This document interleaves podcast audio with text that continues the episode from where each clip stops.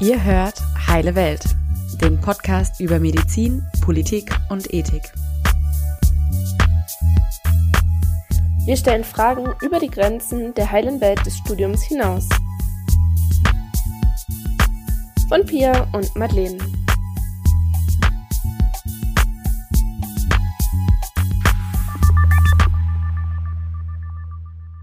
Hallo ihr Lieben, ein ganz herzliches Willkommen zu unserer neuen Podcast-Folge.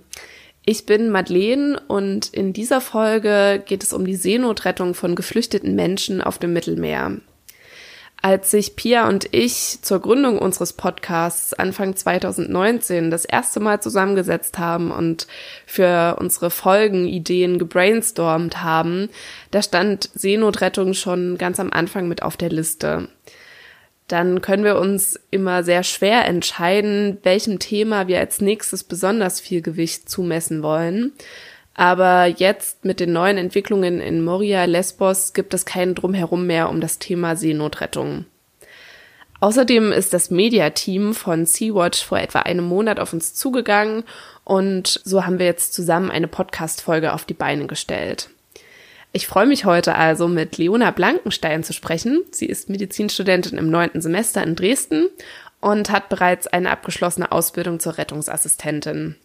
Ab Mai war sie für zwei Monate auf der Sea-Watch 3. Das ist ein großes Rettungsschiff des Vereins Sea-Watch. Und ganz aktuell, im ganzen August, war sie nochmal auf der Louise Michel, dem neuen pinken Rettungsboot von Banksy, eingesetzt. Mit dem werden ebenfalls Menschen in Seenot aus dem Mittelmeer gerettet.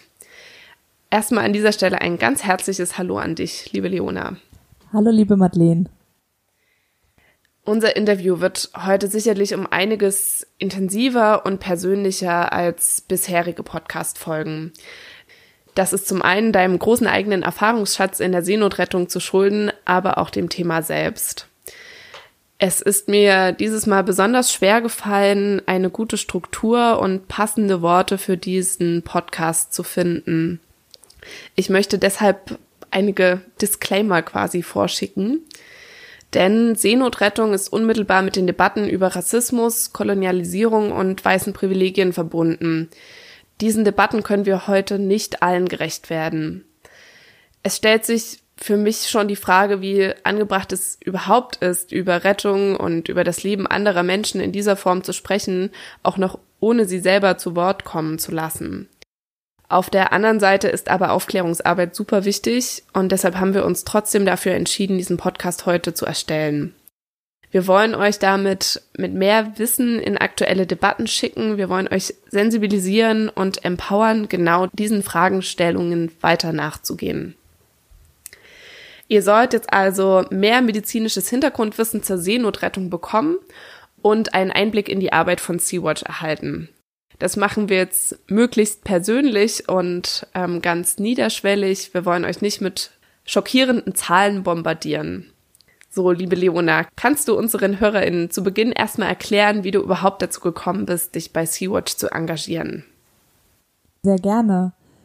Ich habe schon vor einiger Zeit angefangen, mich in Dresden während meines Studiums beim Medinetz zu engagieren. Wir versuchen medizinische Versorgung für Geflüchtete, für Menschen ohne Papiere zu arrangieren, bereitzustellen. Und im Zuge dessen war ich letztes Jahr auf einer Summer School vom IPPNW organisiert, wo es einen Workshop von zwei Ärztinnen, die ähm, bei Sea-Watch arbeiten, sich engagieren, gab. Und dadurch wurde ich das erste Mal darauf aufmerksam, dass man ja auch als Medizinerin, als auch als Studierende noch schon etwas tun kann. Habe mich dann einfach mal in den Pool von Freiwilligen mit aufnehmen lassen und dann im März diesen Jahres recht spontan einen Anruf bekommen, wie viel Zeit ich denn in den nächsten Monaten ähm, zur Verfügung hätte und habe dann sehr spontan zugesagt, genau, ähm, auf die Sea-Watch 3 mitzugehen. Ja, sehr spontan und sehr mutig, einfach ins kalte Wasser loszufahren. Ja, um uns nochmal kurz alle auf einen Stand zu bringen. Die Sea-Watch, also der Verein Sea-Watch für zivile Seenotrettung hat also bisher meines Wissens nach vier große Schiffe gehabt. Davon ist heute noch die Sea-Watch 3 im Einsatz und ähm, seit neuestem oder seit Januar 2020 das vom Bündnis United for Rescue gekaufte Schiff Sea-Watch 4. Außerdem hat der Verein zwei Flugzeuge, die Moonbird und die Seabird, die zur Sichtung von Seenotfällen auch mit genutzt werden. Richtig soweit? Das ist genau richtig. Da kann man vielleicht direkt hinzufügen, dass leider momentan beide Schiffe von Sea-Watch festgesetzt sind. Die Sea-Watch 3 seit Juli diesen Jahres, die Sea-Watch 4 seit Anfang dieser Woche, nachdem sie von ihrer ersten Mission, die auch Anfang August gestartet ist, zurückkamen, ist das Schiff seit einigen Tagen auch im Hafen von Palermo festgesetzt. Genauso wie die Moonbird, die im Moment auf Lampedusa steht und nicht starten darf. Okay, zu diesen Fragestellungen kommen wir dann später nochmal erstmal quasi zum Reinkommen, zum inhaltlichen Einstieg. Woher kommen denn die Menschen, die über das Mittelmeer flüchten müssen? Was sind die Regionen und Länder, von denen Menschen unterwegs sind? Grundsätzlich kommen die Menschen aus ganz vielen verschiedenen Ländern, verschiedenen Regionen, zum Beispiel aus Syrien, aus Eritrea, auch aus Subsahara-Staaten und eine Hauptroute vom afrikanischen Kontinent nach Europa verläuft von Libyen nach Italien, ähm, was auch der Grund ist dafür, dass wir als Sea-Watch äh, dort nördlich der libyschen Küste patrouillieren und Menschen in Seenot finden können. Mhm. Kannst du ein paar Worte darüber verlieren, wie die medizinische Gesundheitsversorgung der Menschen in ihren Ländern noch ist? Das ist natürlich sicherlich sehr unterschiedlich. Grundsätzlich, genau wie du sagst, ist die Versorgung sehr, sehr unterschiedlich, je nachdem, wo die Menschen herkommen, ob das äh, libysche Staatsbürgerinnen oder Staatsbürger sind oder Menschen aus Eritrea, aus Äthiopien beispielsweise, aus Somalia. Auch da muss man große Unterschiede machen. Generell ist die Gesundheitsversorgung dort natürlich häufig verglichen mit unseren Standards hier sehr viel schlechter. Genau, Menschen müssen, wenn sie fliehen, beispielsweise vor Folter, vor Vergewaltigungen fliehen, was sich natürlich auch ihrem, auf ihren Gesundheitszustand ausübt. Ähm, es gibt natürlich schlechtere hygienische Bedingungen. Ein weiteres medizinisches Problem, was gerade Frauen haben, ist äh, die Furcht zum Beispiel vor Genitalverstümmelungen, was ein Fluchtgrund ist. Genau. Genau, also ich glaube, die, die medizinische Gesundheitsversorgung ist natürlich immer sehr gekoppelt an die Gesamtsituation im Land und da die häufig gerade wie du sagtest, in Afghanistan, Syrien, dem Irak oder dem Südsudan von Krieg oder Bürgerkrieg und Gewalt von bewaffneten Gruppen gekennzeichnet ist, dann kann die Gesundheitsversorgung sicherlich auch nicht gut sein. Die Fluchtgründe sind natürlich sehr vielfältig. Und jetzt hattest du schon einen Fluchtweg mit angesprochen. Was sind denn häufige Wege, die eingeschlagen werden müssen? Und deine Rettungen, die ihr gemacht habt, wo fanden die statt? Grundsätzlich gibt es ähm, auf dem afrikanischen Kontinent verschiedene Fluchtrouten, was man jetzt nicht verallgemeinern kann, aber grundsätzlich gibt es eine ostafrikanische Fluchtroute, wo Menschen beispielsweise aus Somalia, Eritrea oder auch dem Südsudan über den Sudan und Ägypten nach Libyen fliehen. Es gibt eine westafrikanische Fluchtroute, wo Menschen ähm, eher aus äh, Gambia oder von der Elfenbeinküste über Mali oder den Niger letztendlich nach Libyen kommen. Ja, also man erkennt, Libyen ist auf jeden Fall das Land, das Tor sozusagen dann zum zentralen Mittelmeer hin Richtung Europa. Mhm. Was passiert dann in Libyen? Das ist sehr schwer zu verallgemeinern, sehr schwer zu sagen. Viele Menschen kommen mit der Hoffnung dorthin, entweder noch arbeiten zu können und weiter Geld ähm, an ihre Familien in anderen afrikanischen Ländern schicken zu können und aber auch natürlich mit der Hoffnung, von dort nach Europa starten zu können. Die Lage in Libyen ist sehr, sehr schwierig. Der Krieg dort eskaliert immer weiter. Viele Menschen sind dort Folter ausgesetzt, sind politischer Verfolgung ausgesetzt aus ganz verschiedenen Gründen. Ich glaube, viele von uns haben schon von diesen sogenannten Camps gehört, in denen Menschen in, man muss sagen, KZ-ähnlichen Zuständen festgehalten werden. Ja, so dass man immer wieder auch ähm, während Rettungsaktionen hört, dass die Menschen lieber im Mittelmeer ertrinken, als nach Libyen zurückgeschickt zu werden. Mhm. Aussagen wie Libya is hell haben, glaube ich, fast alle Seenotretterinnen und Seenotretter schon mal gehört. Mhm. Ich glaube, wir können uns das sehr, sehr schwer vorstellen, Gott sei Dank, was in Libyen los ist. Und ja, es muss schrecklich sein. Mhm. Die Rettungen, die ihr durchgeführt habt, kannst du einordnen, wo die ungefähr stattgefunden haben, auf dem Weg zwischen Libyen und Italien? Grundsätzlich fahren wir mit unseren Schiffen niemals in die libyschen Hoheitsgewässer ein. Also wir nähern uns der libyschen Küste nicht mehr als äh, die 24-Meilen-Zone. Und dann finden Rettungen ganz häufig sehr nah an dieser Zone statt, weil die Boote, die es bis daraus schon mal geschafft haben, häufig dann wirklich äh, am, am Rande ihrer Kapazitäten sind, weil sie völlig überfüllt sind, weil sie mit sehr, sehr schlechten Motoren oder auch zu wenig Benzin ausgestattet sind, dort sofort in Seenot geraten. Also das ist ein Ort, wo man Menschen in Seenot findet. Andererseits ist es mittlerweile auch ähm, traurigerweise gang und gäbe, muss man sagen, dass auch in europäischen Gewässern von Sea-Watch oder von anderen NGOs gerettet werden muss, weil europäische Mitgliedstaaten wie Malta oder Italien ihrer Pflicht nicht nachkommen und sogar in europäischen Gewässern keine Seenotrettung mehr stattfindet. Nochmal kurz zurück zu Libyen. Die Hoheitsgewässer sind maximal 24 Meilen, sagtest du, von der Grenze entfernt, also zum Festland entfernt. Genau, es gibt einmal die 12-Meilen-Zone und diese 24-Meilen-Zone, die auf jeden Fall libysche Gewässer sind und aus verschiedenen Gründen und auch zum Schutz der Schiffe, der Crew wird dort nicht operiert von uns, aber genau außerhalb dieser 24-Meilen-Zone. Genau, danach kommen ja aber extrem viele Meilen noch bis nach Italien und die Boote sind schon nach diesen 24 Meilen an den kapazitären Grenzen. Es gibt kein Benzin mehr. Das ist das Problem, ja. Das ist auf jeden Fall eins der Probleme, die äh, diese Boote haben. Man muss dazu auch sagen, dass die sogenannte libysche Küstenwache auch außerhalb dieser Hoheitsgebiete operiert. Wenn sie zum Beispiel von Frontex ähm, von einem Boot erfährt, was aus dieser 24-Meilen-Zone herauskommt, fährt auch die sogenannte libysche Küstenwache weiter raus in internationale Gewässer um diese Menschen am Weiterfahren zu hindern und nach Libyen zurückzubringen. Mhm. Gibt es denn irgendeine Chance, über das Mittelmeer zu kommen ohne Hilfe, also ohne dass ein Schiff von euch kommen muss, von Sea-Watch oder von einer anderen NGO und Seenothilfe leisten muss? Grundsätzlich würde ich das nicht ausschließen und man sieht auch immer wieder, dass beispielsweise auf Lampedusa Schiffe ohne jegliche Hilfe ankommen. Das ist auf jeden Fall möglich.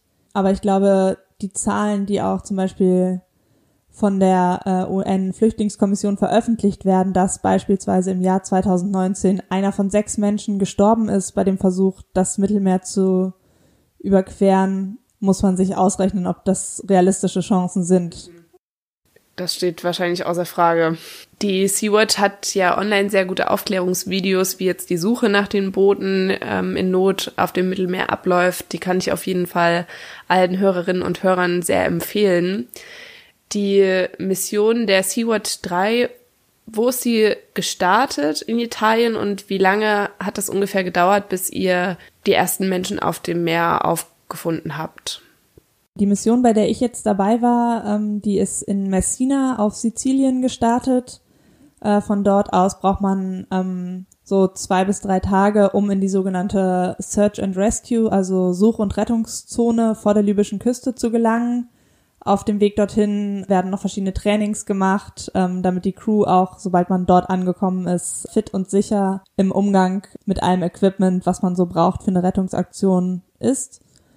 Und Grundsätzlich lässt sich sagen, dass man zum Beispiel durch Aufklärungsflüge von Moonbird oder auch durch die Organisation Alarmphone, sobald man losfährt, über Seenotrettungsfälle informiert wird. Die Frage ist, wie schnell man da sein kann. Mhm. Also man könnte jeden Tag sofort retten.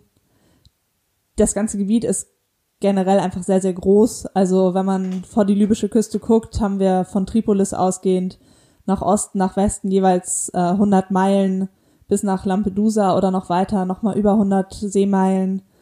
Und natürlich ist auch die Geschwindigkeit von einem Schiff wie der Sea-Watch 3 begrenzt. Mhm. In dem Fall unserer letzten Mission hat es einige Tage gedauert, bis wir die erste Rettung hatten. Genau.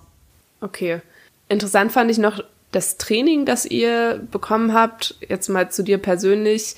Diese ersten zwei, drei Tage, das war quasi deine Ausbildung und dann ging es direkt los. Grundsätzlich hat jeder auf dem Schiff natürlich andere Qualifikationen. So keine dass Frage, du bist natürlich Rettungsassistentin, keine Frage, aber auf dem Wasser ich jetzt und auf nicht dem Meer. die Spezialistin für irgendwelche technischen Fragen war, Gott sei Dank. Aber genau, ich war zum Beispiel auch Teil ähm, von der Schnellboot-Crew. Also auf der Sea-Watch 3 gibt es noch zwei Schnellboote, die ins Wasser gelassen werden, um diese Rettungsaktionen dann zu machen. Und genau, da haben wir dann äh, Trainings bekommen, diese Boote zu Wasser zu lassen und uns als Team einzuspielen, als kleines Schnellboot-Team.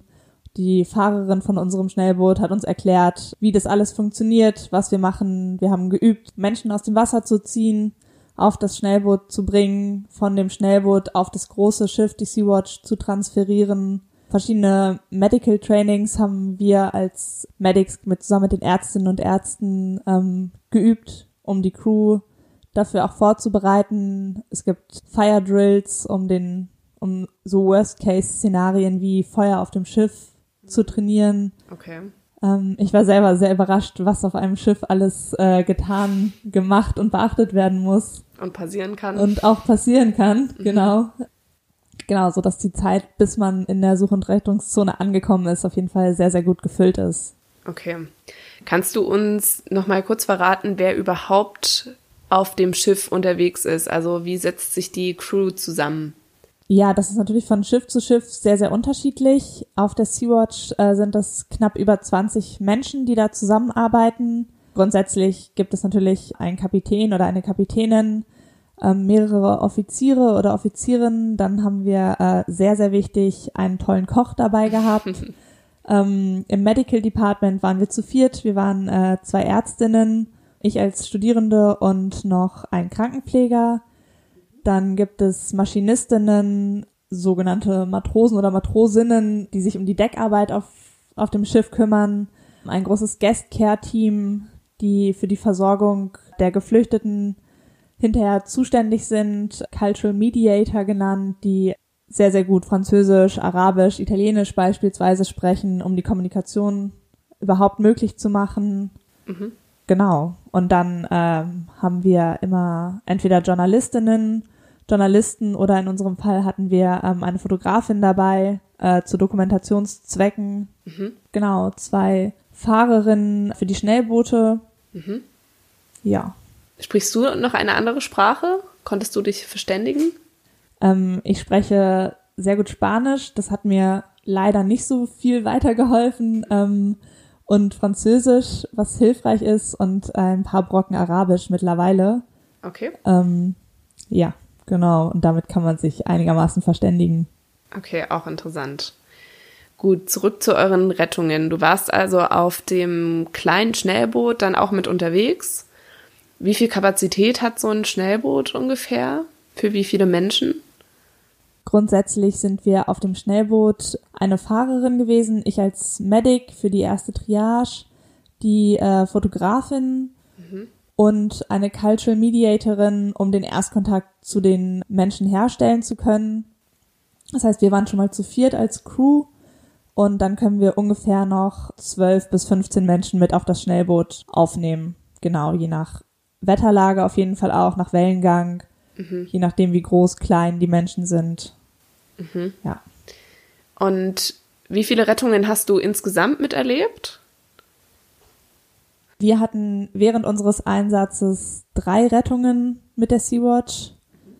Sehr schnell hintereinander auch, so dass wir dann äh, schnell an unsere ja, Kapazitäten leider auch schon nach ein paar Tagen wieder gestoßen sind. Genau, während der ersten Rettung haben wir 90 Menschen aus Seenot gerettet und am Tag darauf direkt nochmal 70 und nochmal 40, so dass wir innerhalb von knapp 48 Stunden über 200 Menschen an Bord hatten. Genau, ich dachte jetzt nämlich gerade bei den Schnellbooten, 15 Leute, das muss eine riesengroße, also auch eine, irgendwie eine Paniksituation sein, weil ja jeder gerne so schnell wie möglich auf dem Boot möchte. Das stelle ich mir einfach unglaublich stressig vor. Ja, das ist es ehrlich gesagt auch. Ähm, man muss sich das so vorstellen, man hört von dem Fall in Seenotrettung beispielsweise, weil Moonbird die Koordinaten weitergibt, weil das Alarmphone uns informiert mhm. über die Position. Dann versucht man natürlich so schnell wie es geht, äh, dorthin zu fahren. Die Schnellboote werden ins Wasser gelassen und man fährt dann schon mal ein Stückchen vor der Sea-Watch vor, einfach weil man mit den Schnellbooten viel schneller ist, ähm, fährt dann an das Boot heran und guckt dann erstmal, wie ist der Stand. Also was ist, was ist mit dem Boot? Ist das direkt kurz davor zu sinken? Wie sind, häufig sind das äh, Schlauchboote, sogenannte Rubberboats. Wie sind die Schläuche? Sind die schon ähm, kaputt? Sind Menschen im Wasser? Ja, wie ist die grundsätzliche Situation? Fängt dann an, mit den Menschen zu sprechen. Wir stellen uns vor, erklären ihnen, wer wir sind, was wir machen. Das, ähm, wir haben immer direkt schon Life Jackets, also Schwimmwesten dabei ähm, versuchen dann einfach die Situation ein bisschen ja zu, zu deeskalieren und zu stabilisieren, vor allem abzusichern. Und das allererste, was wir danach machen, ist diese ähm, Life Jackets auszugeben, um schon mal einen gewissen Grad an Sicherheit schaffen zu können. Mhm. Sind die Menschen denn darauf vorbereitet, dass da jetzt jemand kommt? Also ich kenne zum Beispiel das Alarmphone, da könnte man ja selber einen Anruf quasi tätigen, aber sonst weiß man das ja wahrscheinlich nicht, oder? Genau, also die Menschen, die mit Alarmphone in Kontakt stehen, denen wird dann auf jeden Fall gesagt, dass Hilfe unterwegs ist. Mhm. Ähm, das heißt, für viele ist das dann natürlich schon mal beruhigend zu wissen. Andererseits haben viele Menschen auf, an Bord dieser Boote auch wahnsinnige Angst, dass die libysche Küstenwache mhm. kommt, dass die libysche Küstenwache vor uns da ist. Ja. So dass es ganz wichtig ist, zu signalisieren, wer wir sind, dass wir nicht aus Libyen kommen und auch ganz, ganz wichtig, eine der ersten Fragen der Menschen ist, wo wir hinwollen, dass man ihnen sagt, wir werden nicht nach Libyen zurückfahren. Ja. Das ist äh, ja auf ja. jeden Fall immer schon gut zu kommunizieren. Kannst du noch ganz kurz einmal die Idee des Alarmphones erläutern? Ähm, genau, das Alarmphone ist auch eine Gruppe, eine tolle Gruppe von Menschen, die Anrufe von Menschen in Seenot entgegennehmen. Ein Netzwerk in ganz Europa, wo man, genau, wie gesagt, anrufen kann, 24 Stunden jeden Tag im Jahr, die dann die Koordinaten, wenn es möglich ist, aufnehmen und die zuständigen Behörden informieren, zum Beispiel die maltesische oder die italienische Küstenwache, um direkt zu dokumentieren, okay, da ist ein Boot in Seenot. Dann bei den Autoritäten Druck machen, dass dieses Boot gerettet werden muss. Und dann natürlich aber auch ähm, die Koordinaten, falls dort keine Reaktion hervorgerufen wird, was leider, leider sehr, sehr häufig der Fall ist, auch an NGO-Schiffe wie Sea-Watch, CI, Open Arms äh, weitergeben, von denen sie wissen, dass sie gerade in der Nähe, dass sie gerade in der Such- und Rettungszone sind.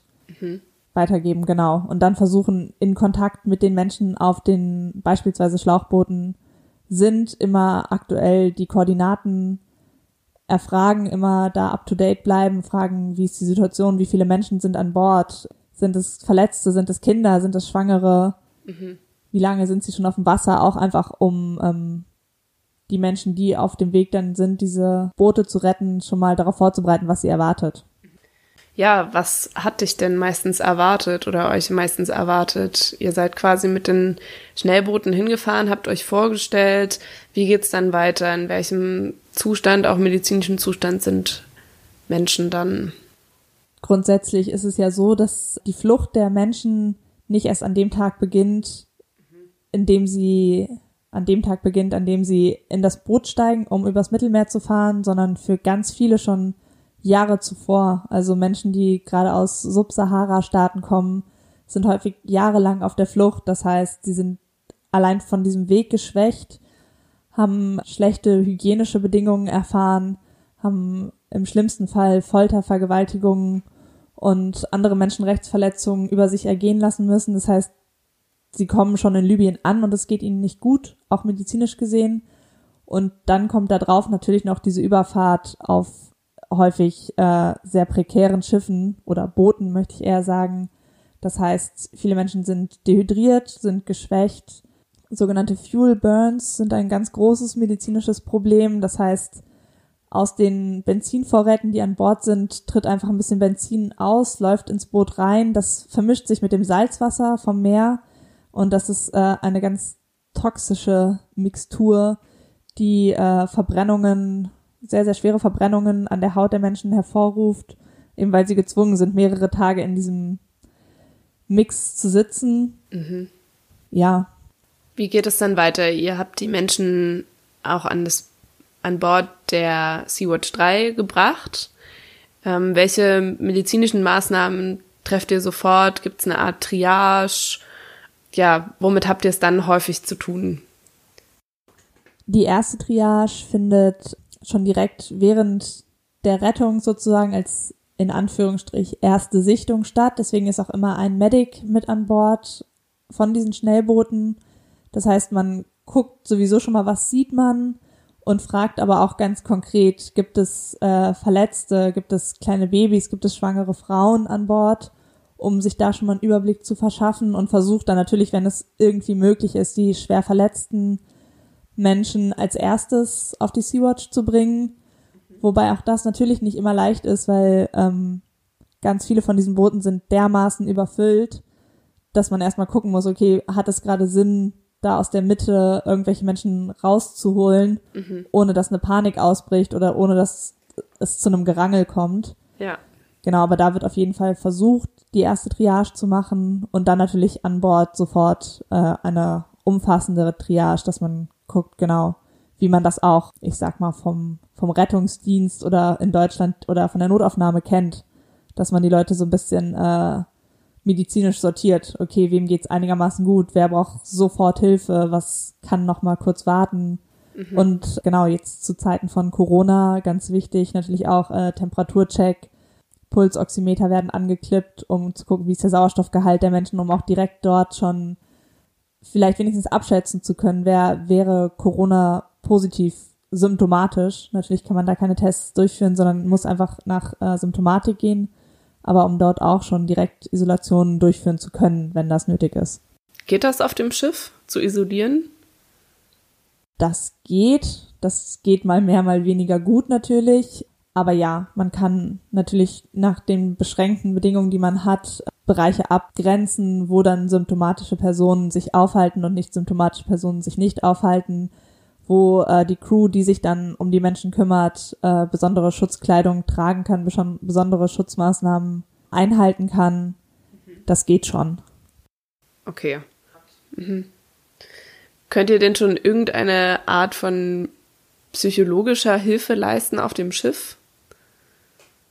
Generell sind viele von den Gästen, die wir dann an Bord haben, natürlich schwer traumatisiert dadurch, dass wir eine kleine Crew sind, natürlich kein psychologisches Fachpersonal an Bord haben, ist es sehr, sehr, sehr eingeschränkt möglich, weswegen es auch sehr wichtig ist, dass die Menschen schnell von Bord können.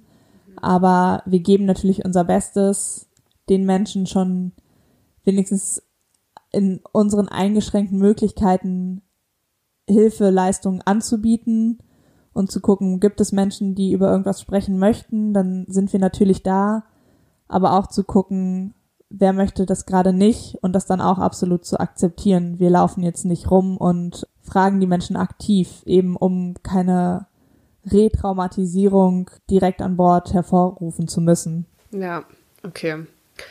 Was waren denn deine Aufgabengebiete in der Zeit auf dem Schiff? Grundsätzlich, solange keine Gäste an Bord sind, ist jeder und jede von der Crew mit eingebunden in Deckarbeit. Das heißt, äh, grundsätzlich ist es beeindruckend, wie viel so ein Schiff geputzt, gestrichen, irgendwas muss eingeölt, irgendwas muss entölt werden. Äh, es ist faszinierend. Genau, da ist äh, genau jedes Crewmitglied auf jeden Fall mit involviert und wird angeleitet von Menschen, die es besser wissen als ich zum Beispiel. Mhm. Ähm, und ja, sobald dann Gäste an Bord sind, war ich als Medic dafür verantwortlich, medizinische Versorgung durchzuführen, natürlich unter Anleitung der Ärztinnen der beiden. Wir haben äh, genau diese Wundverbrände haben wir versucht zu behandeln. Wir haben ganz viel Zeit damit verbracht, natürlich äh, Temperaturen zu messen, zu gucken, wer könnte vielleicht doch äh, schon ein positiver Corona-Fall sein, mhm. diese Menschen zu isolieren. Dann hatten wir tatsächlich sehr, sehr viel Wellengang an einigen Tagen, so dass äh, wir auch gut damit beschäftigt waren, äh, Womex-Tabletten sowohl an die Crew als auch an unsere Gäste auszuteilen. Ja. Davor ist wohl keiner immun. Nee. Also jedenfalls äh, ein sehr geringer Prozentteil nur. Ja, also unterschiedlichste medizinische Versorgung durchzuführen und natürlich auch einfach ein bisschen Zeit mit den Menschen zu verbringen, ihnen zu erklären, wo wir gerade sind, was wir, was die Pläne sind, Grundsätzlich ist es auch nicht zu unterschätzen. Wir hatten am Ende über 200 Gäste an Bord. Da muss äh, auch natürlich Essen gekocht werden. Mhm. Das nimmt Zeit in Anspruch für so viele Menschen. Da ist dann auch jede und jeder mit eingebunden. Genau. Wie lange braucht ihr denn dann, bis ihr das Festland wieder erreicht? Und ja, wie verbringt ihr diese Zeit? Generell ist es ja, wie ich am Anfang auch schon gesagt habe, nicht so weit dann mehr von der äh, Such- und Rettungszone zum nächsten sicheren Hafen, der dann in Italien wäre, zum Beispiel auf Lampedusa oder dann in Sizilien. Das sind einige Tage Fahrt. Ähm, das größere Problem ist eher, dass man keinen sicheren Hafen zugewiesen bekommt. Also man stellt, sobald man eine Rettung durchgeführt hat, ähm, meldet man das den zuständigen Behörden, den Autoritäten und stellt einen Request, also eine Anfrage auf einen sicheren Hafen, die einem eigentlich sofort auch gewährt werden sollte, was nicht der Fall ist. Wer sind die Autoritäten? Sind das, ist das in Italien? Genau, in dem Fall ist das äh, in Italien oder auch auf Malta zum Beispiel. Malta ist ja auch sehr, sehr südlich. Ja, wir haben es, glaube ich, in den letzten Jahren und Monaten leider sehr häufig gesehen, dass äh, Tage, manchmal Wochen im Fall der Etienne Monate auf einen sicheren Hafen gewartet werden muss. Das heißt, man kreuzt dann schlicht und ergreifend äh, vor der europäischen Küste hin und her und hin und her und äh, wartet darauf, dass einem gesagt wird, wo man dann letztendlich in einen Hafen einlaufen darf. Mhm. Das war in deinem Fall auch so. Bei uns, ich muss vergleichsweise sagen, hat es nicht so lange gedauert. Wir hatten Glück. Es war, ähm, es waren ein paar Tage, die wir warten mussten. Und ja, im Vergleich haben wir da noch äh, ein ganz gutes losgezogen. Aber auch da ist es natürlich immer wieder, fand ich es auch sehr belastend und schwierig, den Menschen an Bord zu erklären, wir sehen das Festland, wir sehen die, die Lichter, warum fahren wir da nicht hin? Und dann immer wieder zu erklären, ja, es tut uns so leid, wir dürfen nicht. Und dann die Frage zu beantworten, warum dürfen wir nicht? Und in meinem Kopf einfach nur die Antwort ist, weil unser politisches System so abgefuckt ist, Entschuldigung, ähm, sondern dafür nette Worte zu finden, das ist einfach sehr, sehr schwer. Ja, es ist ja nicht dein Verschulden, was du erklären musst, sondern auch etwas, was du nicht verstehen kannst. Und das musst du dann jemand anderem beibringen, für den wahrscheinlich wieder eine Welt zusammenbricht. Ja, auf jeden Fall. Das ist äh, schwer in Worte zu fassen. Gerade wenn man es dann immer wieder versucht zu erklären, fällt mir persönlich immer wieder auf, wie absolut absurd das ist. Ja. Und ja, auch den Menschen zu erklären, was sie in Europa erwartet, dass es äh, nicht das Paradies auf Erden sein wird, ist auch sehr, sehr schwer. Wie waren denn die Reaktionen darauf?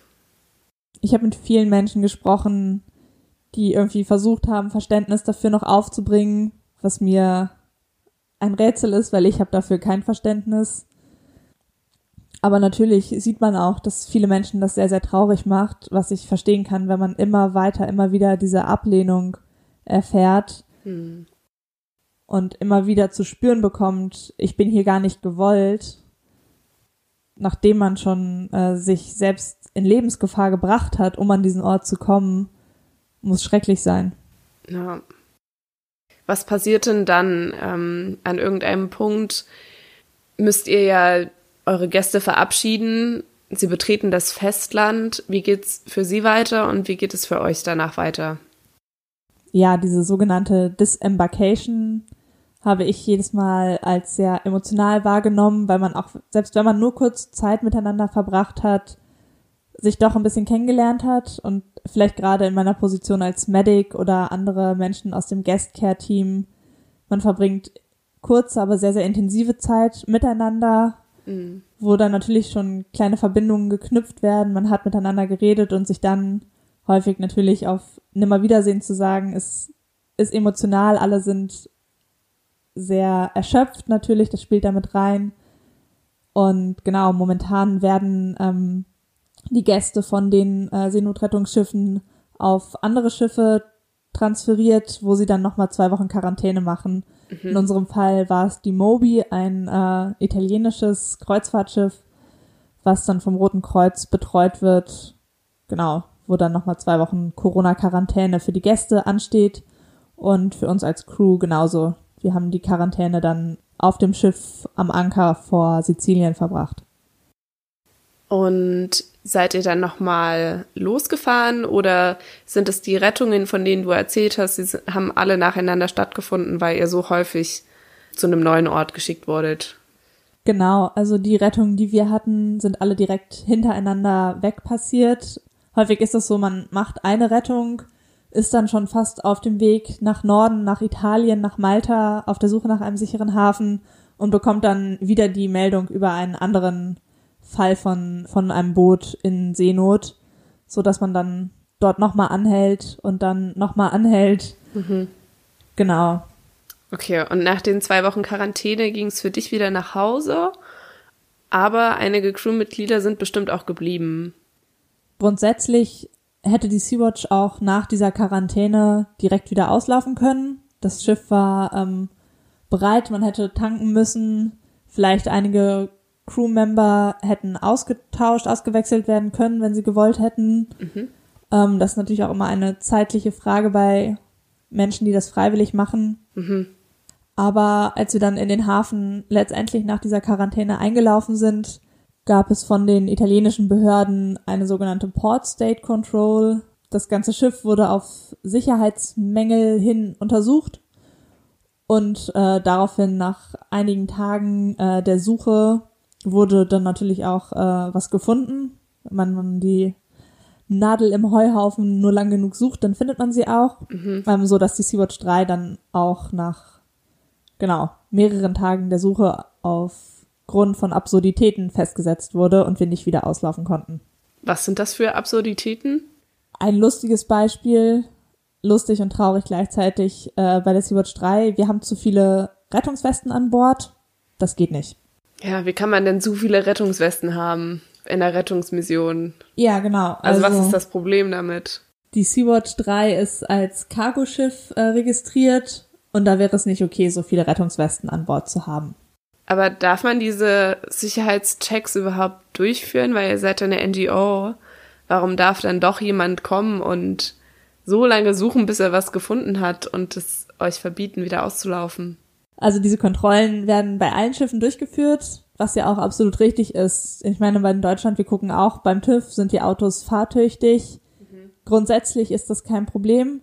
Das Problem ist nur, dass sie immer und immer und immer wieder nach jeder einzelnen Mission bei NGO-Schiffen durchgeführt werden und dann Gründe da vorgebracht werden, die völlig absurd und lächerlich sind, so dass das Grundsätzliche nicht das Problem ist, sondern eher dieses Herauspicken von Gründen bei Schiffen, die Seenotrettung betreiben, dass da einfach so ein großer Unterschied gemacht wird. Mhm. Und den NGOs da Steine in den Weg gelegt werden, die einfach nur absurd und unnötig sind. Wir kommen dann gleich später nochmal auf die Rechtssachen zu sprechen. Wo habt ihr angelegt? Hattest du das schon gesagt? Wir haben äh, wieder auf Sizilien angelegt und zwar in, jetzt muss ich den Namen richtig aussprechen, Porto Empedocle heißt es. Das ist äh, an der Südküste von Sizilien in der Nähe von Licata. Okay. Genau. Dort sind die Gäste dann von Bord gegangen und wir sind wieder ein Stückchen rausgefahren und haben dann am Anker zwei Wochen Quarantäne gemacht. Und wie geht es weiter für eure Gäste? Gibt es auch Unterkünfte vor Ort, wie wir sie jetzt häufiger sehen in den Medien von griechischen Inseln? Oder wie läuft es da vor Ort weiter?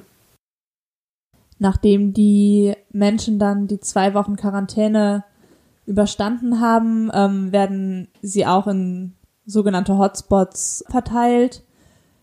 In dem Fall der Gäste, die wir an Bord hatten, wurden sie aufs italienische Festland gebracht, weil die Hotspots in Italien, also auf Sizilien, schon auch massiv überfüllt sind, so dass sie dann ein Stückchen weiter aufs Festland in andere Lager gebracht wurden und dort dann ja auf ihre Weiterverteilung in Anführungsstrichen äh, nach Europa warten. Genau, ich glaube, Moria ist ein sehr prominentes Beispiel, aber man muss ganz klar sagen, dass die Bedingungen in anderen Lagern an unseren Außengrenzen nicht viel besser sind. Ja, das wäre jetzt meine nächste Frage.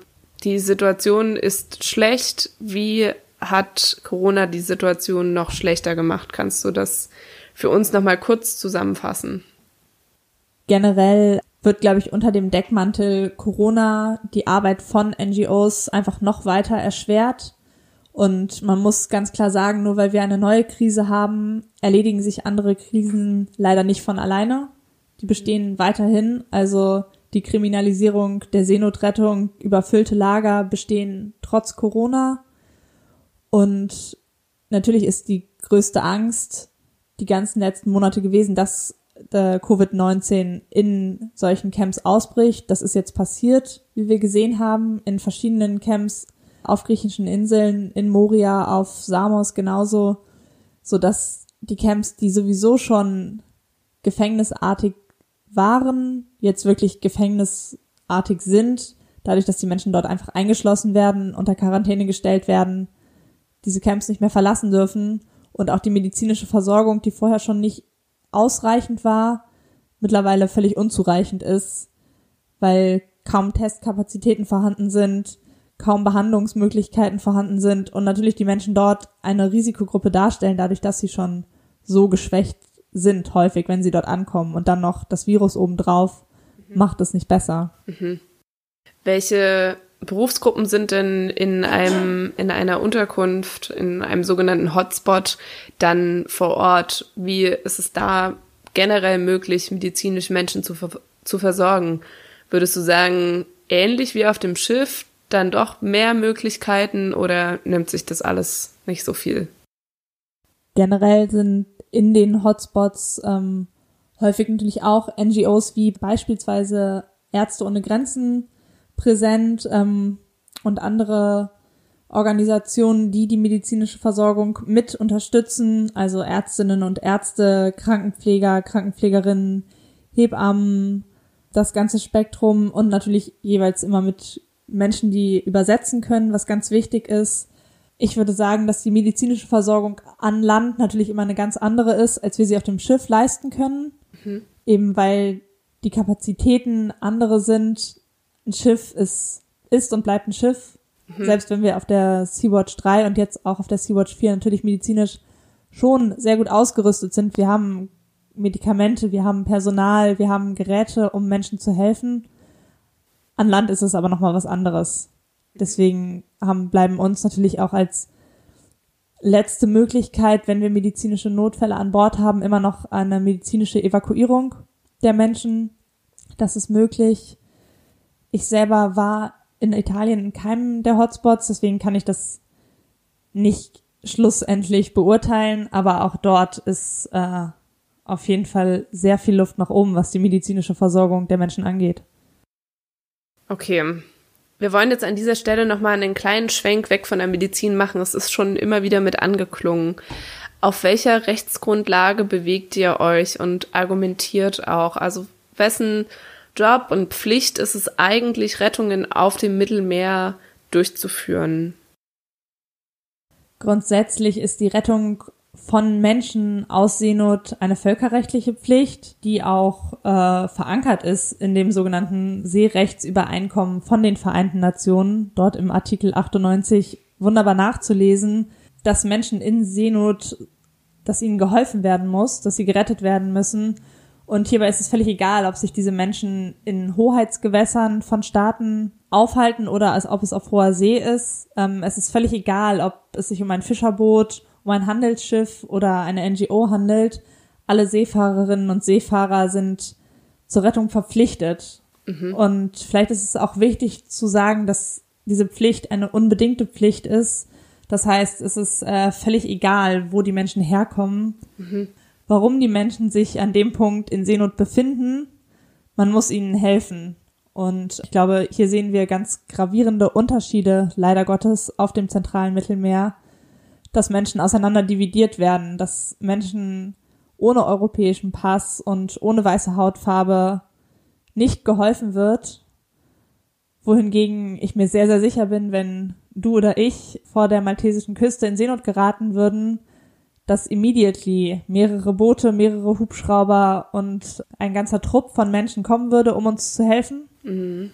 Was, wie gesagt, auch völlig richtig ist, weil es eine völkerrechtliche Pflicht ist. Aber es kann nicht sein, dass nicht-europäischen Menschen nicht geholfen wird aufgrund ihrer Hautfarbe, aufgrund ihres nicht vorhandenen europäischen Passes. Und ich finde, das muss man beim Namen nennen und das ist äh, einfach nur Rassismus. Du sagst, ähm, es ist eine völkerrechtliche Pflicht. Praktisch, wie sieht es aus? Muss dann jedes Land die gleiche Anzahl von Schiffen losschicken oder das Land ist dafür zuständig, wo quasi der Ort ähm, der, des Schiffbruchs am nächsten wäre oder wie müsste das eigentlich ablaufen? Grundsätzlich äh, gibt es die sogenannten Such- und Rettungszonen um die verschiedenen Länder drumherum. Also die libysche haben wir gerade schon angeschnitten. Um die maltesische Küste gibt es eine sehr, sehr große Such- und Rettungszone, die auch, by the way, so groß ist, weil Malta damit sehr, sehr viel EU-Gelder einheimst, ohne dass sie dort Seenotrettung betreiben. Genau, es gibt eine italienische Such- und Rettungszone, genau, jeweils um die Küste des spezifischen Landes drumherum. Also das ist quasi schon festgelegt. Genau, diese Zonen sind festgelegt, wer da die Verantwortung trägt. Mhm. Dafür gibt es ja auch Küstenwachen, die italienische, mhm. die maltesische, bei der es mir mittlerweile schwerfällt, sie als eine solche zu bezeichnen. Die sogenannte libysche Küstenwache wird äh, von EU-Geldern finanziert und ist eigentlich nur dafür da, um Menschen nach Libyen zurückzuholen. Aber grundsätzlich ist klar definiert, wer die Verantwortung trägt, in welchem Bereich. Und in internationalen Gewässern ist es zudem auch so, dass jeder Kapitän, jede Kapitänin zu der Rettung von Menschen aus Seenot verpflichtet ist. Libyen gehört jetzt nicht ganz direkt zur EU. Warum gibt es EU-Gelder für die libysche Küstenwache? Ja. Wie ist das zu, also auf welcher Grundlage passiert das? Meiner Meinung nach passiert das auf der Grundlage unserer Politik, die seit Jahren auf einfach nur Abschottung und Abschreckung beruht. Ähm, es besteht keinerlei Interesse daran, dass Menschen vom afrikanischen Kontinent nach Europa gelangen das heißt, Europa finanziert und unterstützt und bildet die sogenannte libysche Küstenwache aus, dahingehend, dass sie Menschen aus Seenot oder auch nicht aus Seenot nach Libyen zurückbringen, um zu verhindern, dass diese Menschen lebend in Europa ankommen. Könnte man ja auch erstmal tarnen. Quasi als Gedanke ist es ja gut vor Ort, schneller jemanden zu haben, der sich damit auskennt, Menschen zu retten. Das Problem ist nur, was dann passiert in Libyen. Denn die meisten Schiffe kentern ja oder haben ähm, die Notsituation kurz vor der libyschen Grenze. Das heißt, eigentlich könnte man ja schon argumentieren, es ist besser, jemanden vor Ort da zu haben, aber wie geht's dann weiter? Genau, grundsätzlich ist der Gedanke sehr gut, dass Menschen schnell aus Seenot gerettet werden können, dass da jemand schnell kommt, auf jeden Fall. Das Problem ist dass diese sogenannte libysche Küstenwache die Menschen halt nicht zum nächsten sicheren Hafen bringt, der in Europa wäre, sondern die Menschen zurück nach Libyen bringt. Libyen ist kein sicherer Hafen. Nirgendwo in Libyen wird man einen sicheren Hafen finden. Und dass die EU das unterstützt oder nicht nur unterstützt, sondern äh, ganz klar so forciert und möchte, spricht auch meiner Meinung nach ganz klar gegen zum Beispiel die Genfer Flüchtling Flüchtlingskonventionen, die ja besagen, dass Menschen in ein Land zurückgebracht werden müssen oder in einen Staat zurückgebracht werden müssen, wo sie keine Folter erfahren, wo sie keine gravierenden Menschenrechtsverletzungen erfahren, was in Libyen absolut nicht gegeben ist. Mhm. Deswegen ist genau ist keine Option, dass Menschen dorthin zurückgebracht werden, von wem auch immer. Das sind ja, es kommt zurück auf bloße Menschenrechtsverletzungen. Ja, eindeutig. Mhm. Damit ist ja nicht genug. Eure Rettungsaktionen wurden jetzt in den letzten Monaten sogar noch verhindert. Das haben wir vorhin schon mal kurz angesprochen durch diese Suchaktionen, durch die äh, Sicherheitsmängel, die ihr an Bord hattet. Begibst du dich eigentlich selber in rechtliche Gefahr, wenn du freiwillig aufs Boot gehst und ähm, Rettungen durchführst? Ich würde ganz klar sagen nein, weil mir klar ist, dass ich einfach nur völkerrechtlich korrekt handle, wenn ich Menschen aus Seenot rette.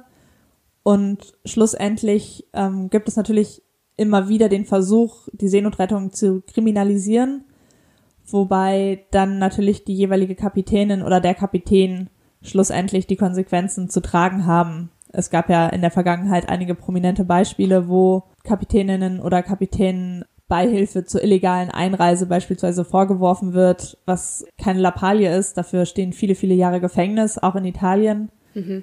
Genau, vor ein paar Wochen wurden Crewmitgliedern von der äh, Mare Liberum, die momentan auf Lesbos ist, terroristisches Vorgehen vorgeworfen, wurden mehrere Stunden festgenommen, ihre elektronischen Geräte wurden beschlagnahmt, jede weitere Operation wurde unmöglich gemacht. Es ist absurd. Es ist absolut absurd, wenn man sich vor Augen führt, dass ja dort ja noch nicht mal utopisches gewollt wird, sondern einfach nur grundlegende Menschenrechte versucht werden ein, einzuhalten, dass wir versuchen, grundlegende Menschenrechte einfach nur durchzusetzen. Mhm. Jetzt wollen wir am Ende irgendwie versuchen, noch ein paar Lösungsansätze zusammenzufassen oder zusammenzufinden. Was würdest du denn von dir aus sagen, was müsste jetzt schnell passieren, was langfristig, um diese Grundrechte nicht weiter zu verletzen, den Menschen diesen sicheren Hafen zu geben? Ich glaube, ganz kurzfristig gesehen darf es keine Kriminalisierung von Seenotrettung geben, weil, wie ich schon gesagt habe, es ist nichts Utopisches, was wir dort verlangen, was wir dort durchführen. Es ist einfach nur, dass sich zurückbesinnen auf diese Völkerrechte, auf beispielsweise auch die Genfer Flüchtlingskonvention, die ja aus gutem Grunde eingeführt wurde. Es kann weiterhin natürlich nicht sein, dass freiwillige Helferinnen und Helfer oder NGOs Menschen aus Seenot im zentralen Mittelmeer überhaupt retten müssen. Das heißt, wir müssen ganz klar sichere und legale Fluchtwege bereitstellen für Menschen, die nach Europa kommen wollen. Und in der Konsequenz müssen wir, denke ich, für eine Welt kämpfen, für ein System kämpfen, in dem Menschen überhaupt nicht gezwungen werden, ihr Heimatland zu verlassen, sondern uns für eine Welt stark machen, in der Menschen, wie sie wollen und wo sie wollen, leben können, sich jederzeit frei bewegen können. Und um das zu erreichen, ist es, glaube ich, ganz wichtig, die Probleme, die wir im Jahr 2020 hier auf der Welt sehen, also die Klimakrise, Umweltzerstörung, das Patriarchat, Rassismus, all diese Dinge, dass man die gemeinsam denkt, weil sie sich nur gemeinsam lösen lassen. Und dafür ist es meiner Meinung nach ganz wichtig, dass es zu einer politischen Umwandlung, zu einem gesellschaftlichen Umdenken weg von neoliberalen und kapitalistischen Strukturen hin zu mehr Solidarität und Gemeinschaft kommt. Nur so lässt sich das alles gemeinsam lösen. Ja, danke dir. Das ist eigentlich schon ein sehr schönes Schlusswort oder bringt das alles gut auf den Punkt. Ganz zum Abschluss, hast du noch eine Situation oder irgendwas, was du gerne noch von diesen Monaten auf See mit uns teilen möchtest?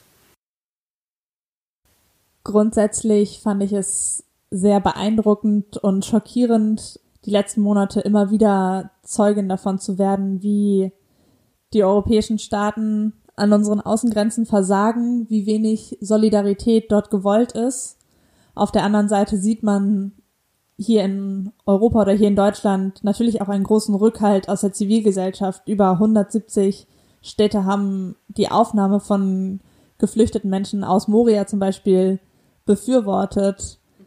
So, dass ich mir sehr, sehr wünschen würde, dass dieser Druck, der Gott sei Dank immer weiter in unserer Zivilbevölkerung steigt, in der Politik ankommt, weil ja, niemand dafür zur Verantwortung gezogen werden sollte, wo und wie er geboren ist, unter welchen Umständen.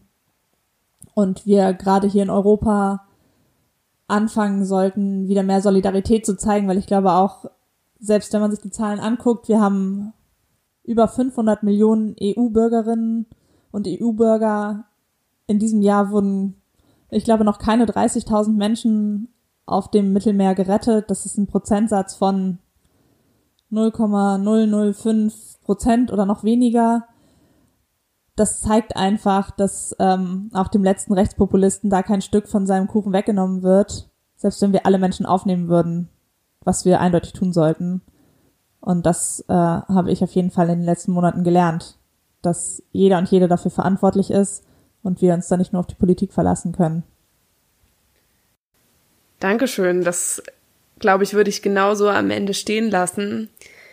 Ich hoffe, dass jeder, der jetzt hier zugehört hat, genauso viel nochmal lernen konnte in dieser Podcast-Folge wie ich. Ich fand vor allem die persönlichen Eindrücke einfach sehr, sehr bewegend heute von dir. Das waren jetzt eine knappe Stunde auf jeden Fall der große Aufruf hinzuschauen und sich aktiv für diese Menschenrechte einzusetzen jede und jeder von uns und ähm, diesen geflüchteten Menschen in unserer Gesellschaft Gehör zu verschaffen und auch den Platz einzuräumen, den sie verdient haben. Es gibt sehr viele Möglichkeiten, wie wir uns auch in Deutschland engagieren können und vor allem auch weiterbilden können. Ich hatte das am Anfang gesagt, also das große Problem ist nicht Migration, sondern Rassismus. Ihr müsst nicht gleich wie Leona in den See stechen, denn dazu gehört neben medizinischem Wissen auch echt viel Mut und persönliche Stärke, Selbstbewusstsein und Sicherheit, für die ich auf jeden Fall meinen Hut vor dir ziehe. Und jetzt möchte ich dir einfach ganz sehr danken für dieses Gespräch und deine Offenheit mit uns. Vielen, vielen Dank an dich und auch an Pia für diesen tollen Podcast. Ja, danke für die Einladung. Ja, mehr als gern. Ich verlinke wie immer unsere Quellen auf unserer Website www.heileweltpodcast.com. Und wenn ihr einfach noch gern was loswerden möchtet zur Folge, falls ihr Anmerkungen habt, Verbesserungsvorschläge, Lob an die Leona oder Kritik an der Moderatorin, dann schreibt doch gerne eine E-Mail an heile.welt.posteo.de. Wir freuen uns wie immer sehr, von euch zu hören. Und dann sage ich erstmal bis ganz bald.